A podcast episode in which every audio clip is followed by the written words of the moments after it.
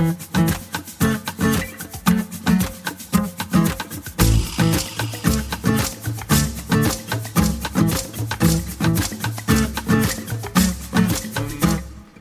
zusammen, ähm, willkommen zurück bei Agrando, einer neuen Folge unseres Couch Talks ähm, aus unserem Büro in München. Ähm, diesmal mit einem ähm, Thema, was gut zum Winter passt und zum neuen Jahr. Es geht um Bauernregeln. Ähm, diesmal mit dabei ähm, ist der Thomas und äh, neu mit dabei beim Couch Talk bei uns ist der Sebastian. Der Sebastian wird sich jetzt Servus. einmal kurz vorstellen.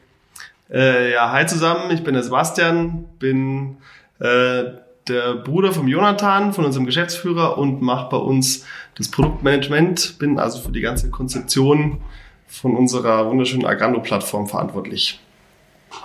Genau. Super.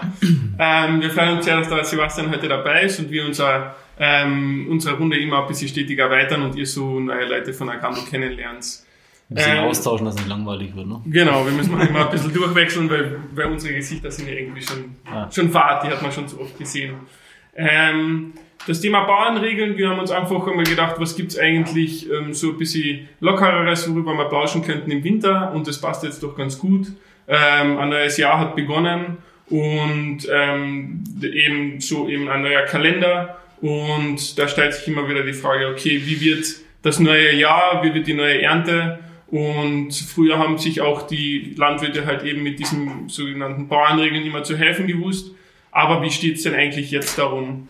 Ähm, in Zeiten von Klimawandel und ähm, ja, außergewöhnlichen Wetterphänomenen, die immer häufiger auftreten, wie wir das letztes Jahr gesehen haben, wollen wir jetzt ein bisschen über das diskutieren.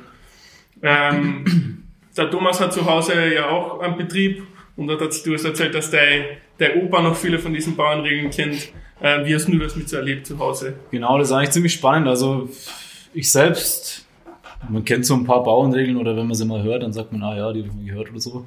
Ähm, der Opa ist dann auch ziemlich speziell. Also er kommt tatsächlich öfter mal und sagt, ja, ja, heute ist jetzt das und das passiert oder wie auch immer und deswegen wird das Wetter jetzt so und so sein. Ähm, habe jetzt kein konkretes Beispiel im Kopf. Ähm, aber der hängt da doch sehr stark dran und was er auch so ein bisschen nutzt, ich, das spielt auch so ein bisschen mit rein, glaube ich, ist dieser 100-jährige Bauernkalender. Ich weiß nicht, ob ihr das kennt. Ja. Ja, genau.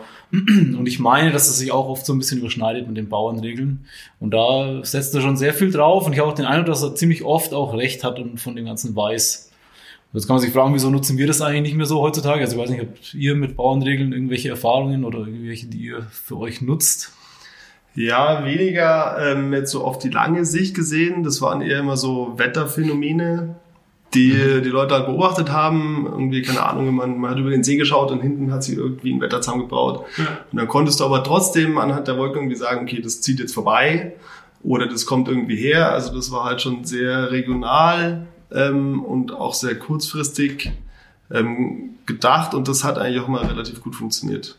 Aber also jetzt irgendwie so diese längerfristigen ähm, Regeln, wo es dann irgendwie heißt, also im Januar ist das Wetter jetzt so und deswegen ist es im April so und so, kann ich jetzt weniger bestätigen, Ja. dass da so viel dran war. Das war doch eher mal. Ja, das ist doch ein guter Punkt. Also ich denke, dass das schon ein großer Unterschied ist zu unseren, ähm, ja, und den vorherigen Generationen. Wir haben Supercomputer irgendwo stehen, die globale Wetterlagen berechnen und, und, und das alles beschreiben. Und wir haben Wettervorhersagen, das heißt, wir müssen uns auf keine Beobachtungen mehr stützen oder das auch nicht mehr so machen. Also ich glaube, wenige Leute nehmen das wirklich noch so wahr, wie es halt früher der Fall war.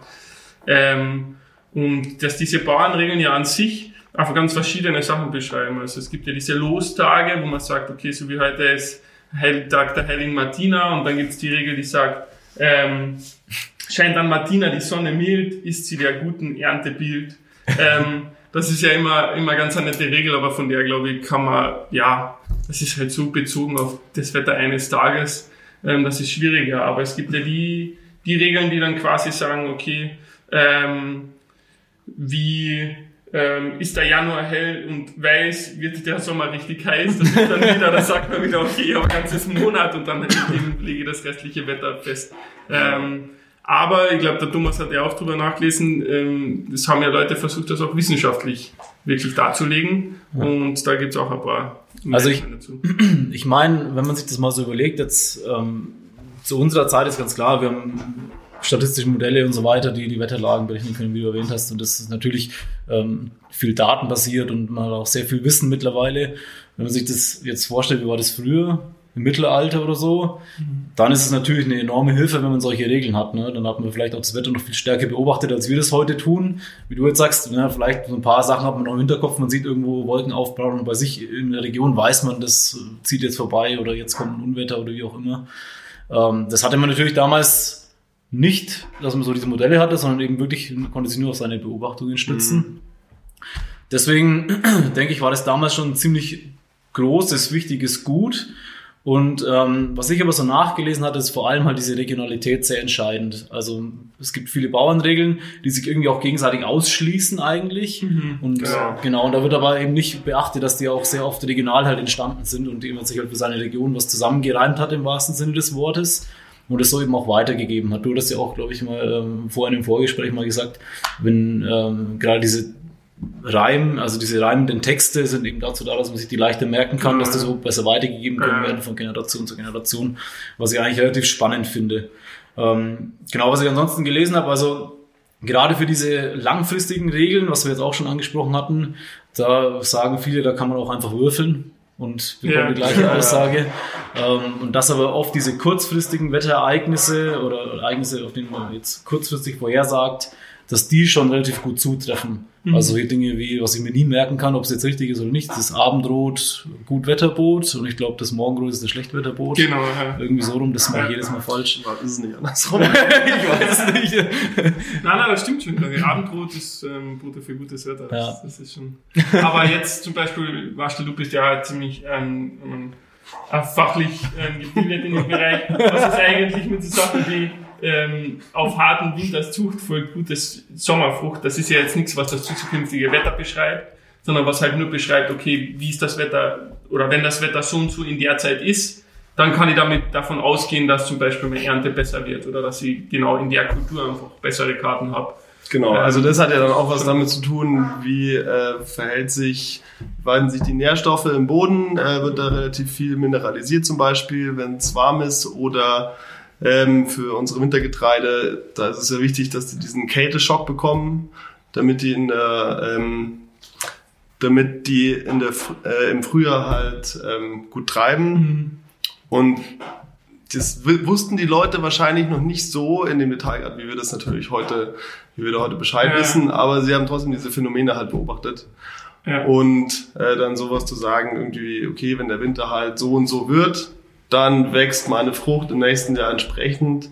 Ähm, das ist sicherlich was, was man mit den Jahren rausgefunden hat und was man sich behalten hat. Mhm. Aber es ist eigentlich schon sehr beeindruckend, dass die Leute, ich habe immer das Gefühl, dass man früher auch viel besser beobachtet hat, was sowas angeht. Also weil ich finde, es ist schon eine enorme Leistung jetzt. Ja. Ich meine, von einem ja. Jahr, ich kann ja auch nicht von einem Ereignis schließen, dass es dann immer so ist, sondern es müssen ja jahrelange Beobachtungen gewesen sein.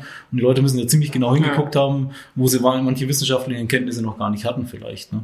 Ja, das finde ich schon echt spannend. Man gar nicht wissenschaftlich. Ich meine, warum haben sie es denn in Reihenform gemacht? Viele Leute damals haben ja nicht lesen und schreiben können als ja, mündliche Überlieferung. Damit man sich besser merkt, hat man halt dann nicht einen genau. Satz draus gemacht, dass man ja. sagt, ah ja, stimmt, das war so und so. Ähm, und, und das ist ja einfach ein Wahnsinn, wie gut sich die Menschen das halt einfach in Erinnerung rufen haben können und dann nicht so wie heute, ah ja, vor drei Jahren, ach, wann war das noch einmal so quasi, wo man die ganze mhm. Zeit so viel Informationen ja. kriegt, dass man sich das nicht merkt. Ähm, aber in, dem, in der Hinsicht noch einmal zu, ähm, zu dem Thema des, der Klimaveränderung und dass das ja einfach große Auswirkungen haben wird und man es schon jetzt die letzten Jahre beobachten kann, dass einfach immer mehr Wetterextreme ähm, auftreten. Und ähm, wir haben uns ja alle schon ähm, klar im Laufe auf der Uni oder so beschäftigt man sich damit auch recht viel.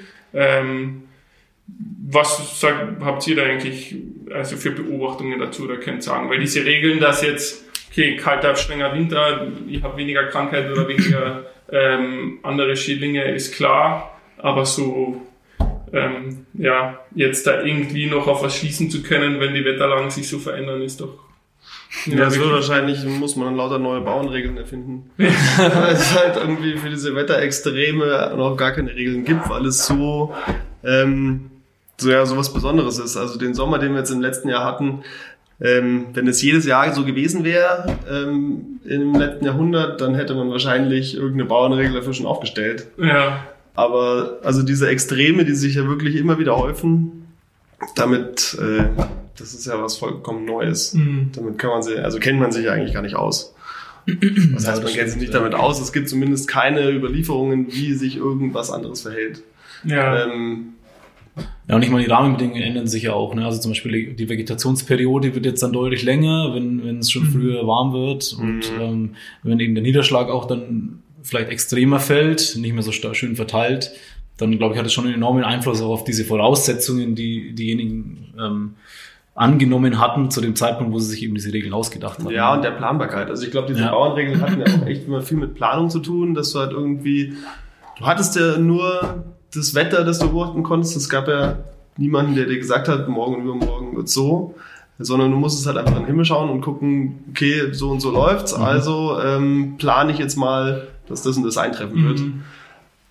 Aber plan mal mit äh, vier Monaten kein Tropfen Regen. Ja. also das Ja, ist so hört sich alles auf. Ja. Ja. Von der Planung her, ja. Ja. eben. Aber ich beobachte das schon zu Hause bei uns oft noch so, was diese Stichtage betrifft. Da habe ich jetzt auch von zu Hause keine direkten Bauernregeln, aber dass es oft heißt, ja, an dem Tag fangen wir an, Mais zu setzen. Und dann beobachte ich das zu Hause oft und merke, dass das so quasi eine Regel ist und dass dann irgendwie die Bauern alle rausfahren, aber wenn ich das Wetter anschaue oder mir die Bodentemperatur oder sonst was, dann denke ich mir immer, okay, eigentlich wäre es noch nicht, wäre es noch nicht Zeit, aber sobald der erste anfängt, kommen dann alle anderen und jeder fühlt sich dann gedrängt.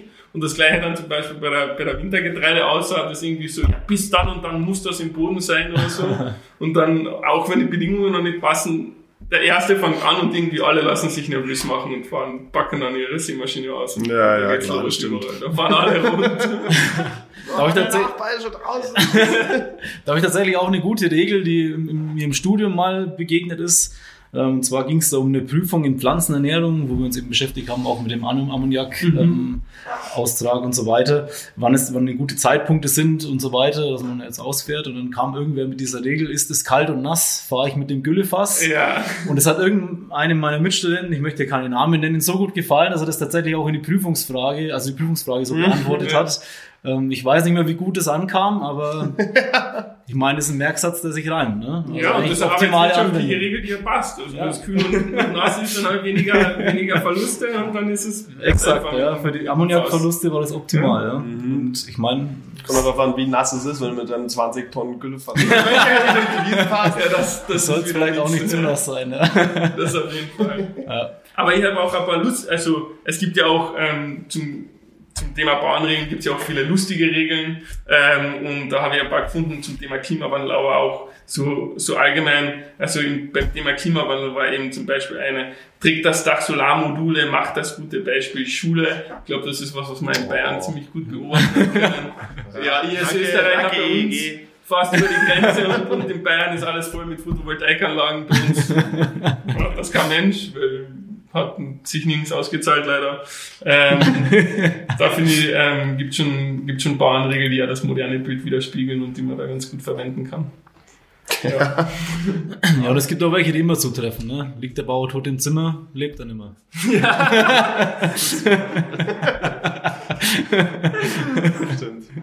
Gibt's ja wirklich auch en masse. Ja, ich habe noch eine. Hat der Melker kalte Finger, wird die Kuh zum Stabhochspringer.